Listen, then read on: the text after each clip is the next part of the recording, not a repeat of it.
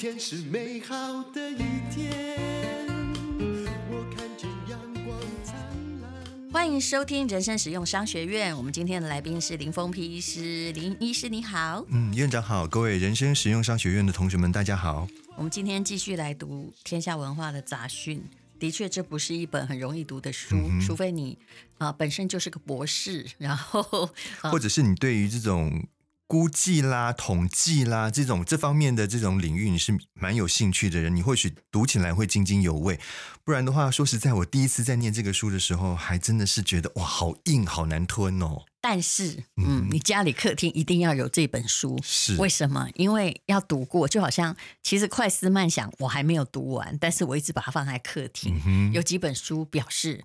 嗯，你有学问，而且的确，这个康纳曼他是影响哦现代的企业管理心理学的很重要的一个人。嗯，好，我们今天讲杂讯呢，其实呃，这个也就是说哈，我们哈常常人类其实是要承认自己的无知啦。嗯，我们对自己的预测判断有着过度自信哈，然后低估了自己的客观的无知，还有其他的。偏误和杂讯，嗯，就是叫我们不要太自满的意思啦。是，还有很多事情，拜托你专注于焦点呢。那也有人列出哈 AZ 疫苗的杂讯，我觉得这个太有趣了。嗯、你要不要听听看啊？啊来，这大家可能更有兴趣了。嗯、德国哈，这书里面没有，嗯，暂停就不打哎，没打嘞，嗯，就你打的那一季人家不打。法国暂停，意大利暂停，爱尔兰暂停。荷兰暂停，丹麦永久停止，乌克兰照常施打，挪威暂停，英国四十岁以下建议用其他疫苗，西班牙只打六十跟六十五岁之内的人。来，嗯、这些你能不能从这里判断出 AZ 疫苗是怎么样？其实我说实在的哈，呃，因为这个东西是一个新兴的东西，嗯、这个疫苗也是新研发的东西，嗯、没有一个大数据，也没有一个比较长的 follow。的这个数据来去佐证，到底它打下去之后的副作用会是什么？所以其实大家其实是边走边学，我必须要这样子讲。因此，很多的数据，当第一个这个副作用的反应爆发出来的时候，大家的第一个反应一定是踩刹车。我相信是这样的，因为没有人敢去为后续的不良反应做负责。嗯，所以他的第一个动作一定是先踩刹车。对，你会看到为什么有这么多的国家在第一个时间点就先说好，我们先暂停。嗯，因为他不能够，如果说。将来出来打的结果是越来越多人死亡的话，没有办法为这个事情负责的。当然，现在都说是其他并发症，是，但是这个几率可能我们只感觉到哦，嗯、我说的都不是精确的，嗯、有点高。是，嗯，没错，没错。所以为什么？而且世界各国似乎都已经发生这样的现象。对啊，所以为什么会在那个时间点上面有这么多的国家会决定要暂时先暂缓？对呀、啊，这是广告。在孩子成长的过程中，我们都想要加把劲，但是只有现在要说的这样，不叫做揠苗助长。这个是台湾的上市公司，他们代码是六七零三轩玉，目前的股价有百元以上哦。我今天讲的不是股票哦。他所推出的黄金成长素，那我们家小熊最近都喝这个，你可以看得到他每一次在我 FB 的照片，天哪！呵呵，因为他现在住在宜兰，上线上的课程，然后早上可以去乡下骑车，比较没有呃那个人与人之间的接触的危险，所以呢，哦，大概三天看他一次吧。每次回台北，我都觉得他长大了。那这个没有分男女，总共有香草、草莓、巧克力三种口味。那补充的是孩子成长的乳清蛋白哦。其实我们这一代很可怜。如果我觉得啦，我不应该长这么矮。如果当时的蛋白质是够的话，我相信，我相信我应该长得高些哈，不会跟我妈就一样高而已，对不对？好，那么其实日常。食物的补充是不够的啦。那一般如果你补充不够，也只能就靠 DNA 长高。那如果说呃那个爸妈呢长不高，那你没有给他补充乳清蛋白或者是黄金成长素的话，那它大概就是会像你们家的身高。但如果有补充，真的差很多。我看到我有一些朋友啊，比如他才一五几，他先生一六几，就生的小孩啊，就是呃两个，一个有努力的吃妈妈推荐的这个就是转骨啊，或者是高蛋白啊，结果就长到一八几。那另外没吃的就是一六几哦，当然也是 DNA 的关系。那这个产产品特色我们不敢乱讲哈，这叫 S 七零二，电视上也有黄金成长素，那它可以呢提升内在的防护力，因为啊、呃、如。这个呃，乳铁蛋白还有乳清蛋白就是防护力的，还有专注力，还有成长呢，就让你超给力。含有五十样专利，这是上市公司产品，里面有益生菌，也有海藻钙，还有各式各样的顶级的原料。哈，那当然，我们家小孩每天早上骑车骑两个钟头，回来还要上课，我觉得专注力是挺不错的啦。那嗯、呃，它的 S 七零二的超能乳。的蛋白来自于全球乳清蛋白的领导品牌啊，你去查一下就知道了，它叫 Glanvia。那这家公司也就是啊，他们叫做新普利，然后他们的公司叫做轩玉，是台湾的独家总代理。那么啊，最重要还是要告诉各位，产品买三千会送那个电动的打奶昔机。那大不只是小孩可以吃，大人或老人。他们的肌肉不够，蛋白质不够，其实都是可以吃的哟。哦，那所有的年龄层还有男女都可以。那最近的在上线上课程，我们也提供礼物。那希望我播出的时候还有哈，应该我们后来本来是一百个，后来已经追加到三百个，真的喜欢的人很多。就是那种线上上课用的，就是外销用的头戴式。马卡龙颜色的蓝牙耳机哦，哦，就是不是放进耳朵里的，是整个罩起来的，那是低重音，而且是蓝牙，小孩跟大人都可以用。那这个产品市价大概是在五千块钱左右。那这是我的 EMBA 同学提供的，他工厂在深圳，他是一个很大的蓝牙耳机的制造商。那么还有，如果你要这个。喜欢叶酵素，或者是喜欢那种防弹的黄金拿铁，这是大人喝的，也可以到吴淡如的 FB 来看一下。呃，里面我觉得这次真的是太好看了哦。他还老板还提供了三千块的电动打奶昔机，还有他们本来就是一战成名的一整盒的黑面膜。好，那么就是请你到 FB 哦，我们继续听节目。还有对。呃，如果我是那个某个国家，我也觉得这、嗯、这个东西，与其浪费着，不如捐给你这个没有的。不不好说太明，人家都真的是很好心。呃，我们是用这种角度啦去看待，但是确实，呃，我们不能不讲，就是有些国家可能他会把这个疫苗，因为当成是。次一级的选择，因此在这个时间点，他愿意捐出。要不然的话，我想，我想请问淡如，嗯、如果说这个疫苗真的是一个非常好的疫苗，而他们国家里面又还有很多人没有打的话，的你觉得他会那么的乐意把它捐出来吗？哎呦，你这是杂讯哦，我不能回答你这个问题哦。嗯，对啊，我们我在那个地方有公司哦，人性的考验来切入这个点啦。是，好，那么那我问你哦，是校正回归是不是杂讯？当然是杂讯，它是制造杂讯的机器。是，对，我们那天我自己录了 podcast 的讲了，那个在开校正回归。玩笑有没有说那个问老公有几个男朋友？嗯、老公说没有，就只有你一个。叫婚后回校正回归十五个。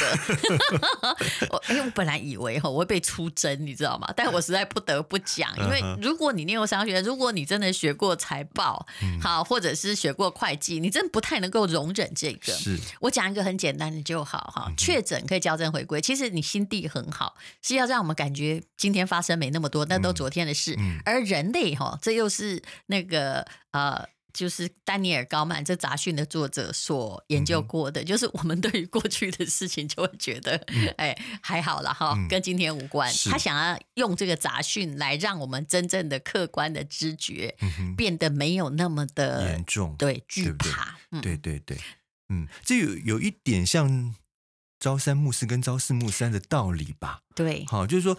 你总数就是这么多嘛？那我那我到底要早一点告诉你比较少的数字呢，还是慢一点告诉你比较少的数字？我讲大家都懂逻辑。嗯、那对对不起，那有除了过去还有未来。嗯，那我今天告诉你是八十个，请问未来有几个会分散到今天来？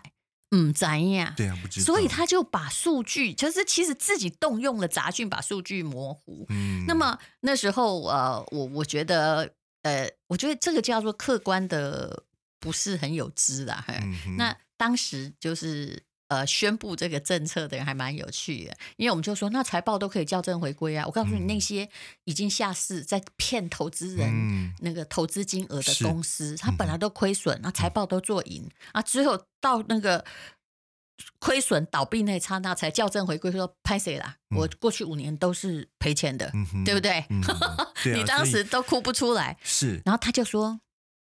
没有，我不是讲财报，我是讲人。哎，不好意思，刚刚我举那个例子也是人啊，是啊，就是婚前女朋友校正回归十五个，所以这个叫做模糊数据。嗯、其实，在这个科学化时代是不应该。还好大家都嗯、呃，就是迷途都知返，后来就不回归了。嗯嗯、那不然还有什么要回归？如果都要采取同样的逻辑，哪里要回归？死亡人数要回归。嗯，也就是说，我今天好。确诊八十位，我随便举，嗯，死亡十位，那请问这十位通常是一个期间过世的，对，不是今天都，都同一个时间点一起过世，那哪一个是今天死的？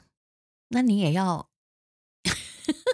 我的意思是，这个 这个你你对两个数据采取不一样的逻辑，嗯、这个在数学上读过书的人是不可以原谅的，是是，是不是？那请问今天死掉的人是要怎么校正回归呢？啊，对啊，这确实是有点很难去判断的事情。有的是昨天死的，哎，那你也可以要回归啊，哦，还是说你应该是说用一个一个时段，而不是说用。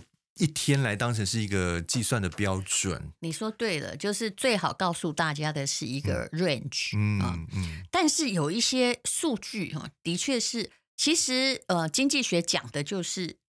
他看到的是趋势，但是他要希望那个数据是比较客观，嗯、但又不是完全彻底明确的数据。嗯，嗯就连追求到小数点下面的那个数据，对经济学其实是没有太大意义。对，嗯、对。那可是有一个那个，请你听听看，这有没有意义哦？嗯、当然，我现在有继续在提供的，又是这本书所谓的杂讯。是印度。嗯哼，你来，你现在感觉到印度很严重。快被新冠肺炎弄到亡国了，对不对？嗯、按照新闻报道的，是其实所有新闻报道啊，各位我不好意思告诉你，他讲的全部都是杂讯。嗯哼嗯，你知道印度的确诊人数到底是多少人吗？被弄成好像整个恒河都是尸体。嗯，是多少人呢？啊、因为我们听到的每天都是几千几万人。来来来，嗯，现有确诊是五十三万人。嗯哼。好，然后累计确诊是三千万人，嗯，累计死亡将近四十万人，嗯，很严重，对不对？嗯，但是你忽略了一件事情，这是要算人口比例的，嗯，印度有多少人？十几亿吧？对，答案可能是十亿到，也不是很确定，嗯、到十三亿之间，嗯、有有有有有十几亿哦。好，那有一种东西很容易算，叫做病死的几率，是啊。那有用他们的确诊到病死率来算，其实他们也有很多确诊没被确诊，一定的啊，对不对？黑数一定有黑数，每个国家都有黑数，所以你一直去求分母的准确到底有几个，其实每个国家都很难算，因为无症状的也很多，没错啊，病死率是一点三，也就是真正确诊跟病死，就死亡率啦。来吧，台湾有多少人？台湾，你是说确诊还是总人数？总人数就是两千三百。万人，对对，然后台湾有确诊的死亡率是多少？哎，我们好像不低哦。嗯，我们好像是六百四十八，来除除看哈，除以一万四千八，百分之哦，超过四四嘛，对不对？四点四。好，那如果从数据大数据来看，嗯，到底哪一个是医疗先进国家？应该是我们，对吧？那从死亡率来看呢？可是对啊，所以为什么我们现在的排名突然之间掉这么后面？这个就是用这样算的呀。是，所以你觉得这个世界卫生组织有错吗？嗯，这是数据啊，你不能因为你的感觉你是台湾人，对，如果是以客观数据来判断的话，我们不能说他错了，但是确实。在我们的心里面，我会打上一个很大的问号，就是明明我们的医疗水准比他们先进，嗯，那为什么我们的死亡率却会比他们高那么多？他们才一点多趴，我们是四点多趴，不是很值得研究？四点三趴，对呀，对啊，是不是？我用的是我们录音这一点算，是，而且其实这个是越来越高，嗯，对不对？当然它是人数越来越少，可是这个比例在过去的十几天显得一天比一天高，是。那好是。不是我们运用的治疗方式有什么问题，或者是说印度人的基因比我们强壮？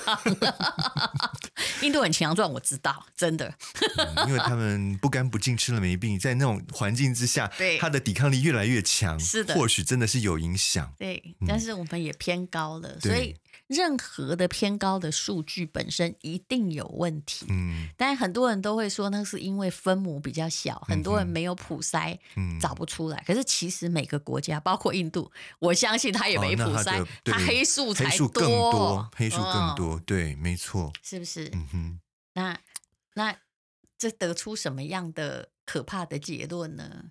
哎，我不晓得。我觉得如果以这样的数据去看的话，很多东西会失真呢。是，所以我说说我今天讲的全部都是杂讯。嗯，好，也就是说人类的判断哦，呃，这是呃康纳曼他要讲的，就是说人类的判断，你自以为觉得自己好准，嗯，都是对的，嗯，然后或者是这个好那个不好，其实请你不要太相信你自己，嗯。嗯这你都是一个受偏见与杂讯影响的动物，没错。我觉得偏见存在于我们生活当中的任何一个角落了，包括你像现在，哎，那个奥运不是真的要开办了吗？对不对？我真的觉得日本人也挺猛的，蛮蛮勇敢的。但是我想他有他不得已的地方。当然了，你看那个主办的一个大臣都已经那个投资这么了，对。哦我觉得他们真的，我跟跟你说，他们真的好有责任感。对，没错，人人家的官员有责任感。我不是鼓励人家寻短，这不应该。嗯、对对。可是你看，我们这里做错了任何决策，有人知道，不好意思嘛。嗯，嗯好，我们就不要再 好意思。好，不要再讲，这是商学院哈，我们不谈任何政治问题。好，所以来奥运要举办。对啊，你我我现在要讲的就是说，呃，我们常常看很多这种比赛是需要好几个评审，嗯，对，比如说跳水啊，有没有？比如说那个体操项目啊，你都是好几个评审。呃，我想请问，就是说，如果嗯这个评审里面每一个给分都给的很平均，但是突然有一个突变变得突然特别高或者特别低的时候，那代表的是什么？它是。它是杂讯嘛？对，这我知道啊。所以你看那个奥运跳水，嗯、我最喜欢看奥运体操或跳水，他就会把那个最高分与最低分那个踢掉吗？踢掉。他平均中间，比如有十个评审，嗯，平均中间八个。对，是是但是嗯，我们这样讲就是说，这是为了要让杂讯减少的一个方法。但有没有可一种可能是，其实那些人是怎么讲呢？刻意的去让自己的那个打出来的成绩不那么的显眼，而这些比较高或比较低的，其实反而是对的。有没有这个可能性？我要讲的是这个东西哦。也许也有可能，嗯、因为你会发现，嗯、那个他们出场的顺序，我真的有观察这件事情，嗯、就是。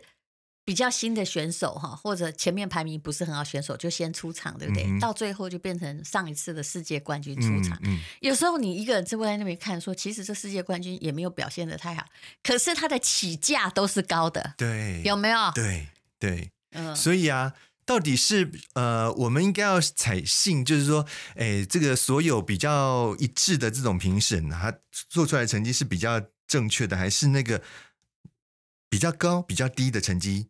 你要相信他，比如我上次在讲那个作文的评分，这个我认为在大数据上这种极高极低，我也认为应该要排除。嗯，作文的评分如何？没有评，我上次不是讲到作文的评分嘛，嗯、对不对？可能有的老师认为说，哎，你这篇作文其实写起来就是根本就不怎么样，可是他受惠于那个前一个老师给的分数在那里亮的那么明显，啊、于是他也不好意思打一个跟他差异太大的成绩，于是他只好签，就说好吧，那我就。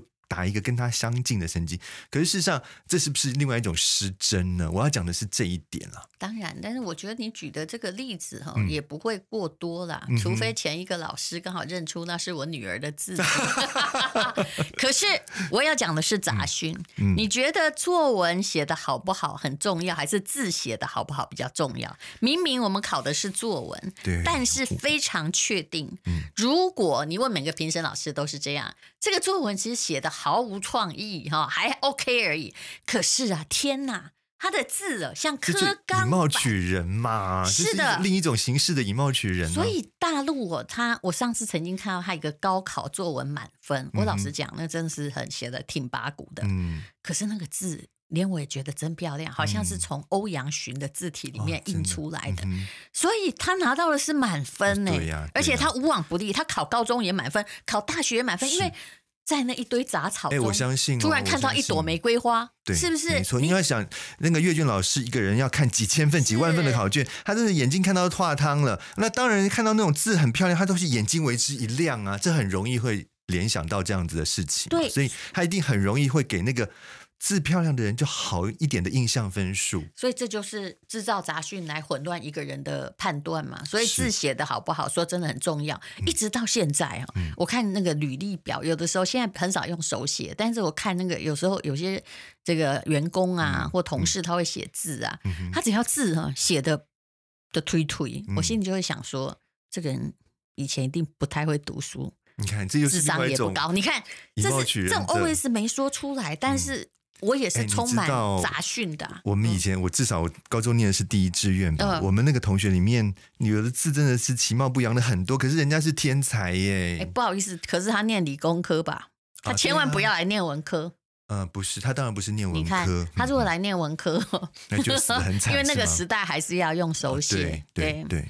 然后我后来发现，就算呢，如果你字写得漂亮，就算某个题目你千层的胡说八道，嗯。嗯然后老师还是会给你分数，在文科里面，这就跟来。刚刚讲到面试，我说杂讯这本书可以帮助我们什么？是他说许多的主考官不承认，因为现在他们很多面试要握手，要怎么样？嗯嗯、他说连握手的 feel，就是你要握的轻重，哎，怎么样？就不要太重，不要太轻，连握手的 feel，事实上都可能比你答题的内容还更重要，还更重要，真的。还有说你的穿着啊，对啊，啊，你的微笑态度，还有呃，这个心理学讲的开放态度，就是你不要那两。个肩膀并在一起，畏畏缩缩，嗯嗯、他们就会觉得，呵呵，你没自信。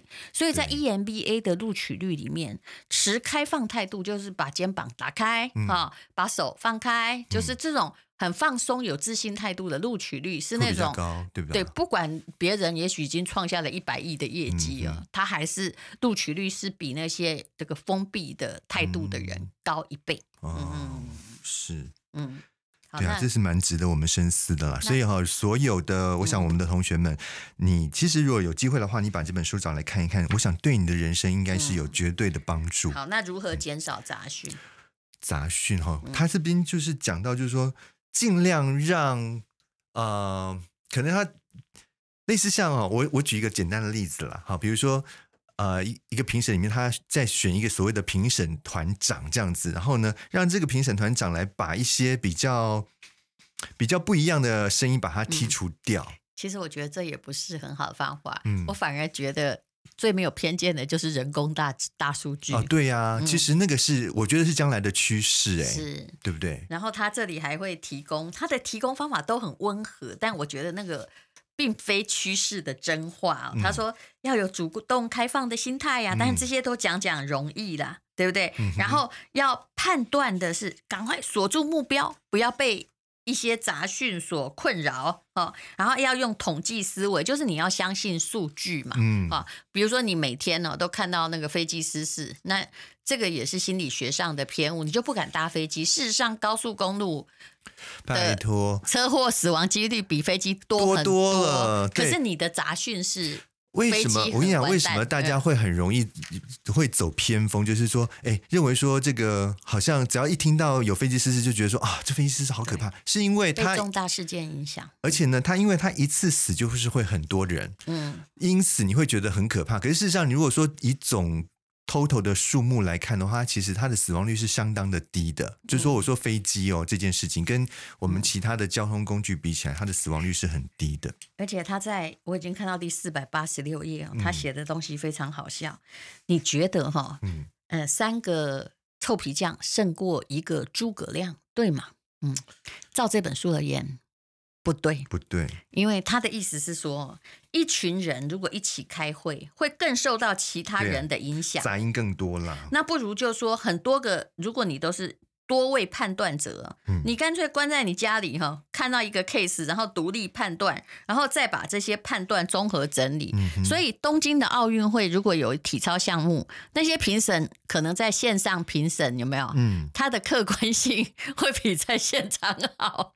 欸，所以我就有点好奇，他们会看到彼此的评审评审成绩吗？应该不很很很难。不会，但是他已经先受到出场顺序的影响的影响了。嗯嗯，就除非第一名的选手，嗯，他真的烂到一个不行或大大的跌倒，嗯、否则他就算跌倒也会比那个那个就是刚出来的分数还要高。对，所以你有时候会发现说，哇，有一个新秀突然用黑马这个穿进钻进来，有没有？嗯、那个不容易，真的。嗯、对，因为太多的评审可能就是。以他们以往曾经有过的那样的印象，已经先打了一个，就是说最基本的分数在那里了。所以你要就像你讲的，要以一个什么黑马之姿啊，窜出头来，我觉得那真的很难。所以哦，其实他的那个 ending 就是，未来的社会如果要真的客观，必须要到达一个杂讯很少的社会。那你知道有多少人要失业吗？我觉得很多人可以失业。我觉得应该会超过一半。如果这个 AI 这个东西慢慢将来成为我们的一个主流的话，嗯，现在很多工作会消失。对，那就真的啊，你想想看，那些什么收收银员什么东西还会存在吗？我觉得不会存在了。他连我们刚刚提及的呃法律的人员、会计师、会计师、家庭科医师、嗯、是啊，如果机器可以。比你更精准判读的啊，嗯、甚至有时候他机器手臂比你开刀或缝合更准的，那你很可能就会消失。对，嗯，对。好，那大家就把这个呃，其实丹尼尔康纳曼是一个先知先觉的人，虽然他没有明显写出结论，但是这本书绝对值得看。天下文化的杂讯，谢谢林医师，谢谢大家。